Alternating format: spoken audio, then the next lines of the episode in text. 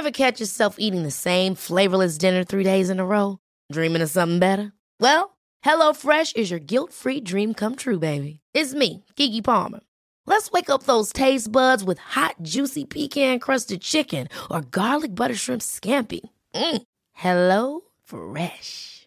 Stop dreaming of all the delicious possibilities and dig in at HelloFresh.com. Let's get this dinner party started.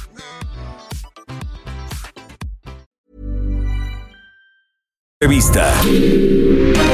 Saludamos con afecto a Enrique Valga- Vargas del Villar, él es alcalde de Huizquilucan y presidente de la Asociación Nacional de Alcaldes. Alcalde, ¿qué tal? Muy buenas tardes. Isaías, ¿cómo estás? Muy buenas tardes y a ti a todo tu auditorio. A ver, platícanos, alcalde. El pasado, en meses pasados, en octubre, a finales de octubre, eh, ustedes fueron a Palacio Nacional para hacer una demanda, una solicitud al presidente López Obrador a fin de que se les otorgaran recursos suficientes para atender toda la necesidad de obra eh, e infraestructura para eh, atender las necesidades de sus ciudadanos. Después de esto, fueron ustedes canalizados con el subsecretario de Gobernación, eh, Ricardo Peralta, pero quisiera que eh, pudiéramos hacer un balance y que usted le explicara a nuestro público qué ocurrió finalmente con esta demanda. ¿Fueron satisfechas? ¿Tuvieron recursos suficientes en el presupuesto 2020? A ver, platícanos, por favor.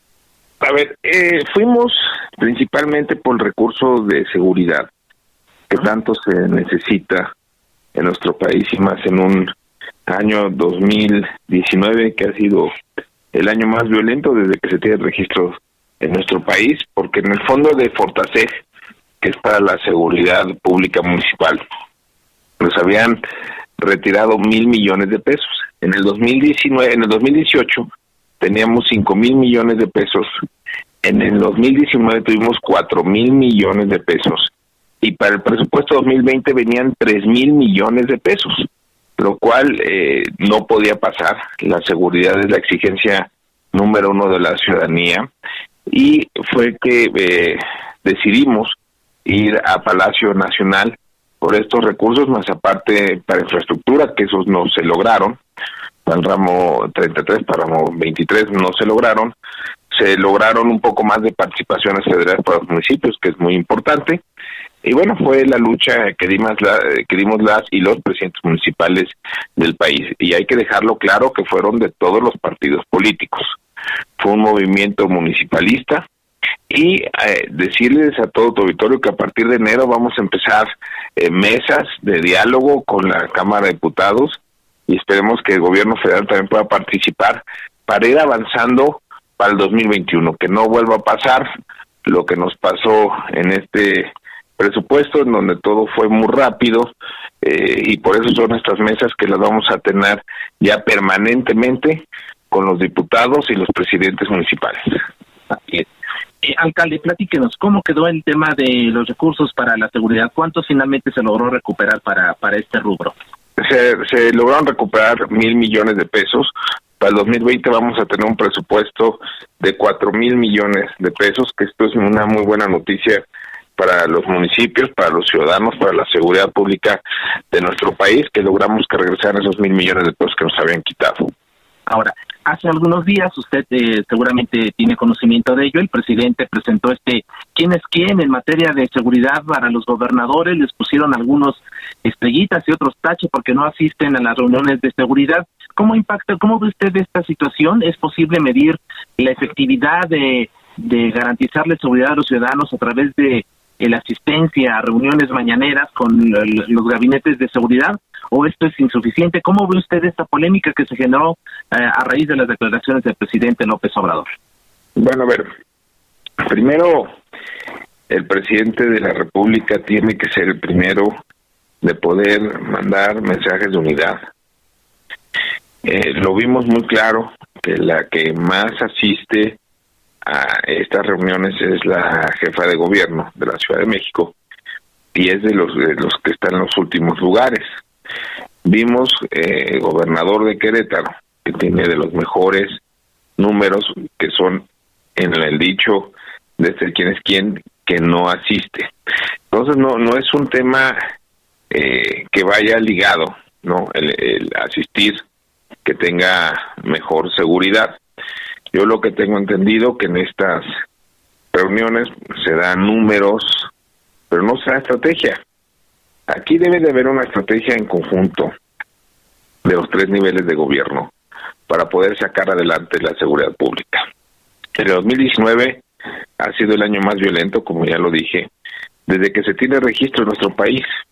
Esperemos que en el 2020 pueda parar ya esta violencia que hay en el país, estos homicidios que hay, entre otros delitos, y, vimos este 2019 como eh, un, un tema muy delicado, lo que pasó en Culiacán, en donde vimos que eh, eh, los, la, la, la, delincuencia dobló al Estado. Eso no puede pasar. Eso no debe pasar en nuestro país. Es por eso que eh, nosotros, los presidentes municipales, estamos eh, trabajando fuerte en el tema de seguridad y estamos esperando que se pueda invertir más en las policías municipales, porque he escuchado muchas declaraciones de varios funcionarios del gobierno federal que los municipios y los municipios no lo vemos reflejado en, en la en la realidad. Eh, la Guardia Nacional claro que es bienvenida. Todos los partidos políticos eh, votaron a favor de la Guardia Nacional la Guardia Nacional hoy tiene 75 mil efectivos entre las policías municipales y estatales son más de 375 mil efectivos el más del 75 al 80 por ciento de, de los que remiten, de los delincuentes que se remiten al Ministerio Público, lo hacen los policías municipales. Por eso es muy importante que se invierta en las policías municipales para poder atacar de frente y de tajo ya la inseguridad que vive nuestro país. Y estos cuatro mil eh, millones de pesos que se lograron permitirán esta esta posibilidad de fortalecer a los policías municipales. Eh, realmente no, no se necesitan obviamente mucho más recursos. Es una buena noticia que se hayan regresado mil millones de pesos, pero se necesitan obviamente mucho más recursos eh, para para la, para, la, para los policías municipales para poderlas equipar eh, y darles todo lo necesario a nuestros policías. Así es. Eh, por otro lado, alcalde, eh, nos comentaba también en, en el ramo 23, ahí no tuvieron ustedes éxito y no se logró, no se lograron los recursos que demandaban. No, y eso sí, eso sí es una muy mala noticia para los municipios. Porque ¿Y para y para qué rubros iban a destinar? En, a ver, en este en, el, en el ramo 23 eran los proyectos para los municipios que es infraestructura, o sea, desde luminarias, desde calles, este y, esa es una muy mala noticia porque ya es el segundo año que no llegan estos recursos a los municipios. Y entre más pase el tiempo y menos recursos lleguen a los municipios para estos eh, eh, para estos proyectos es es es en contra de los ciudadanos por eso que le, que le hacemos un llamado al gobierno federal desde este programa que pueda analizar de los subejercicios que tiene el gobierno federal pueda hacer una bolsa para todos los eh, proyectos que tenemos los municipios en materia de infraestructura. ¿Cuánto pedían eh, finalmente en, este rubro? Estamos pidiendo más de 20 mil millones de pesos. 20 mil millones de pesos. ¿Y de ellos no se logró nada? Nada, no, no, nada. de ese nada. ¿Qué significa esto para la ciudadanía? Para los habitantes de, de todos los municipios. son, son proyectos que no van a llegar a los municipios que no se van a ver reflejados en la vida diaria de los ciudadanos, porque en el municipio es en donde se da la vida diaria, es en donde eh, todos los días se vive y es en donde eh, es la exigencia de los ciudadanos con los presidentes municipales, somos el primer contacto con la ciudadanía y que no lleguen estos recursos, pues no va a haber los proyectos que cada uno de los de los presidentes municipales tiene y estaba pidiendo que se bajara este recurso. Y finalmente, alcalde, en las participaciones federales nos comenta si se logró un incremento, de cuánto fue y cuál, eh, a cuánto asciende el recurso. Sí, a ver, de las participaciones federales hubo un incremento eh, muy bajo, pero incremento, hay que decirlo.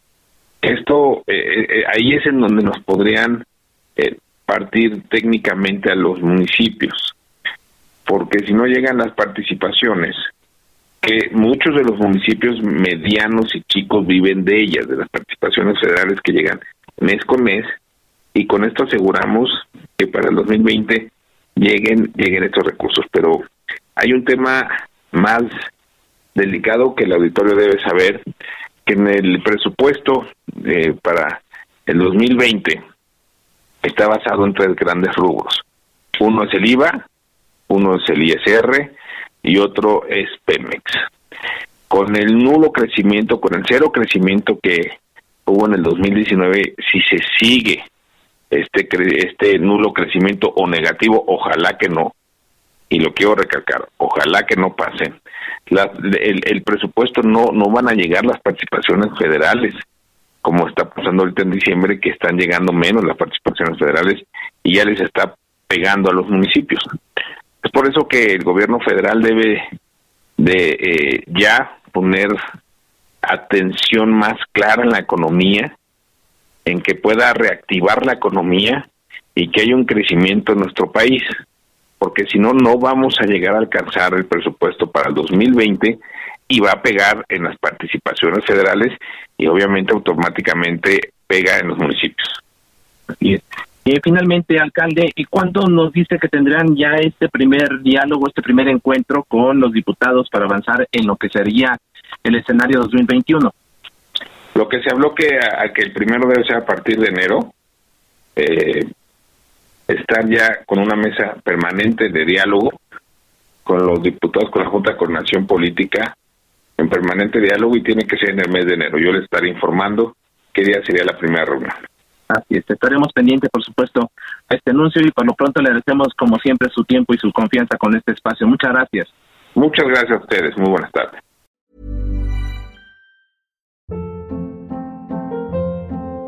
Hold up. What was that? Boring. No flavor. That was as bad as those leftovers you ate all week. Kiki Palmer here, and it's time to say hello to something fresh and guilt-free. Hello Fresh. Jazz up dinner with pecan-crusted chicken or garlic butter shrimp scampi. Now that's music to my mouth. Hello Fresh. Let's get this dinner party started. Discover all the delicious possibilities at hellofresh.com.